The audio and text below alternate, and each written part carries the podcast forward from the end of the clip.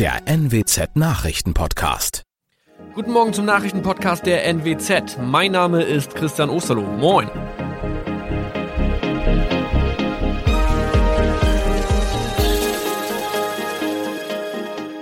Und das sind unsere regionalen Nachrichten am Morgen. Die Grünen wollen Moorstraße in Oldenburg umbenennen. Viereinhalb Jahre Gefängnis für Falschgoldhandel. Und Landkreis Kloppenburg meldet ersten Omikron-Fall.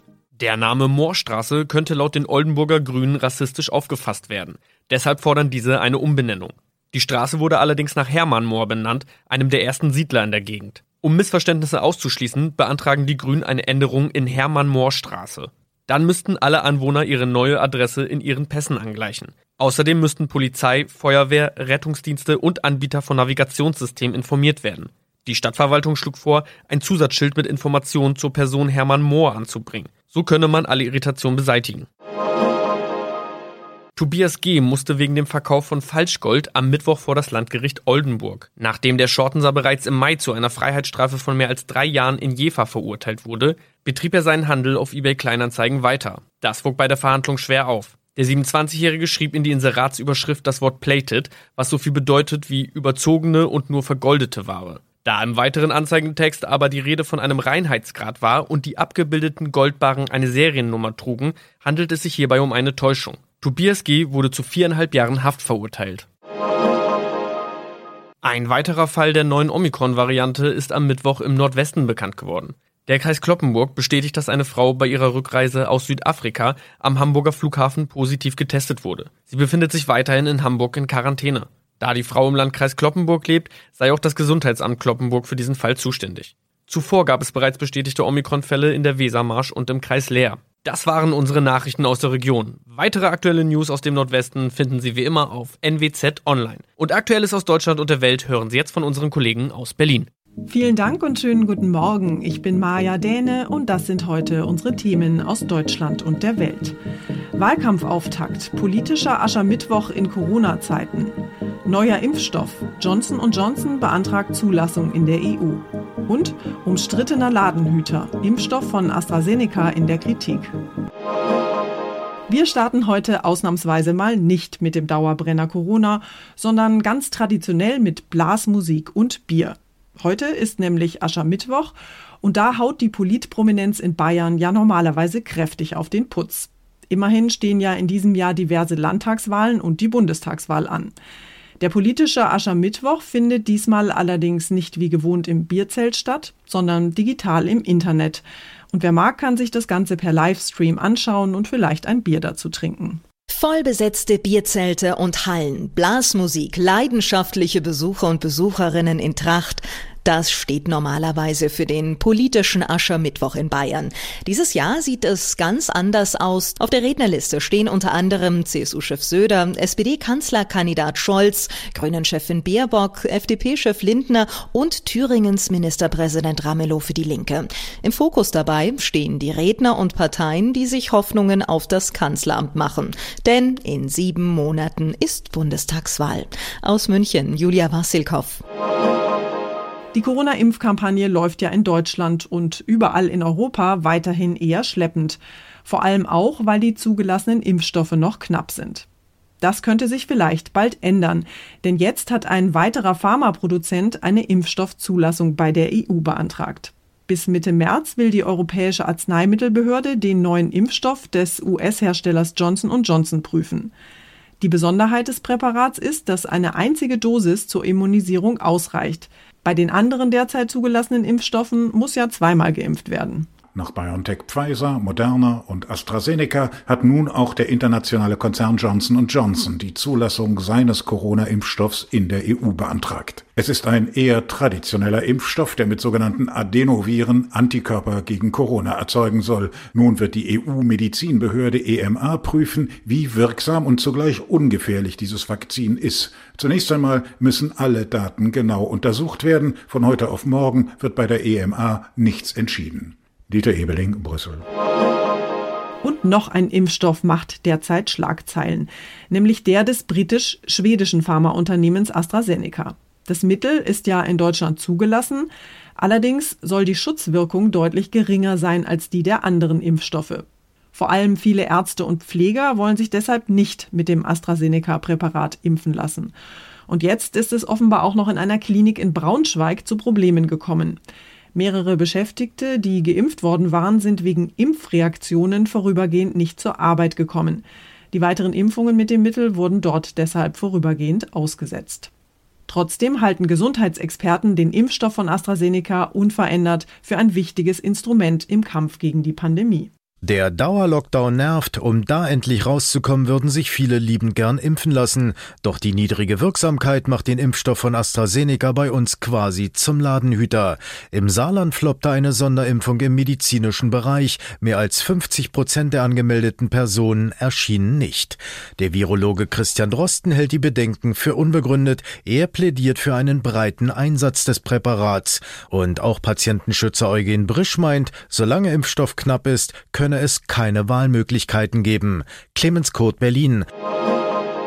Impfskeptiker und Impfmuffel gibt es nicht nur hierzulande, sondern auch in Israel. Dort versuchen die Behörden jetzt mit einigermaßen ungewöhnlichen Mitteln die Leute zur Impfung zu motivieren.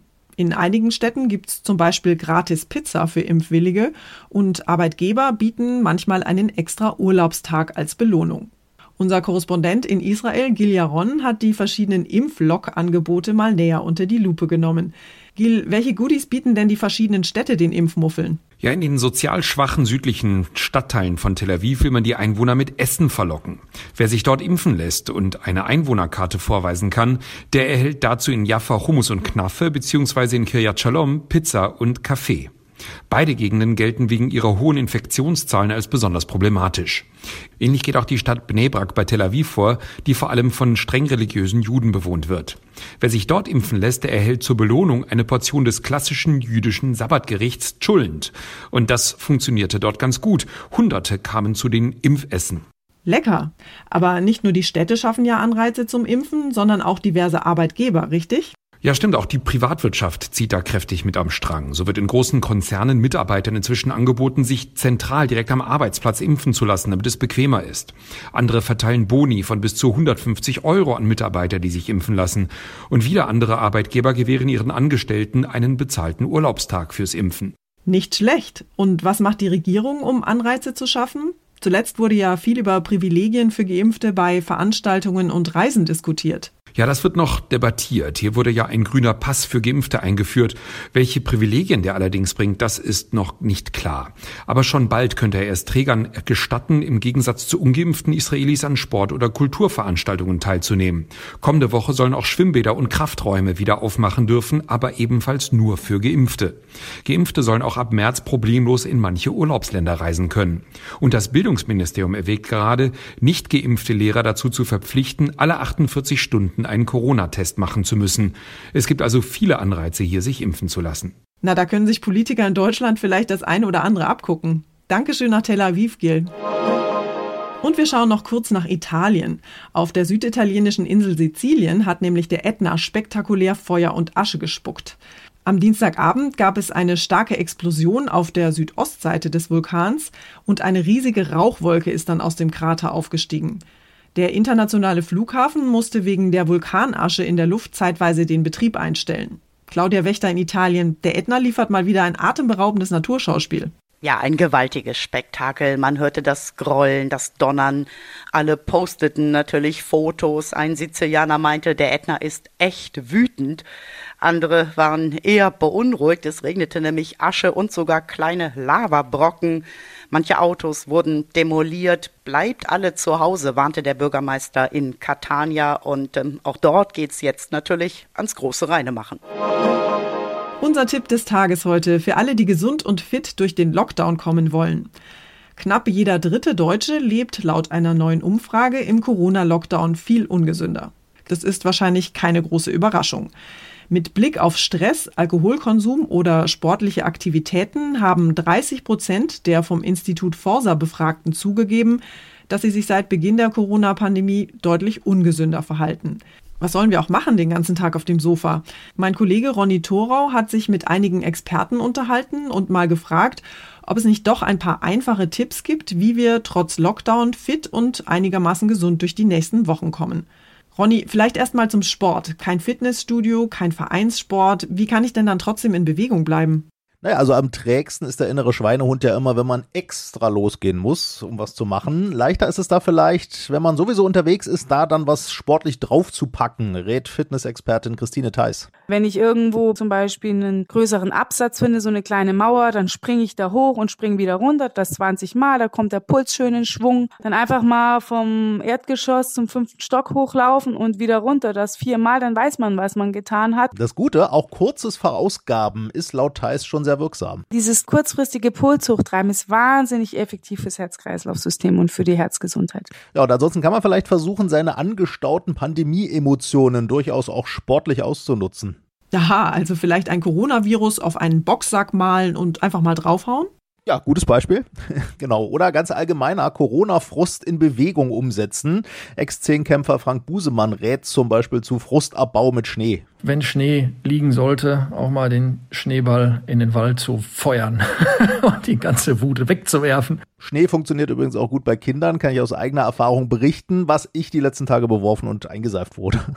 Aber wir waren in Bewegung. Das klingt gut, wobei der Schnee schmilzt ja leider gerade überall. Aber vielleicht geht's ja auch mit Bällen. Besonders stressig finden viele ja derzeit das Nonstop Homeoffice plus zusätzlich auch noch Homeschooling. Gibt's da irgendwelche guten Überlebenstipps?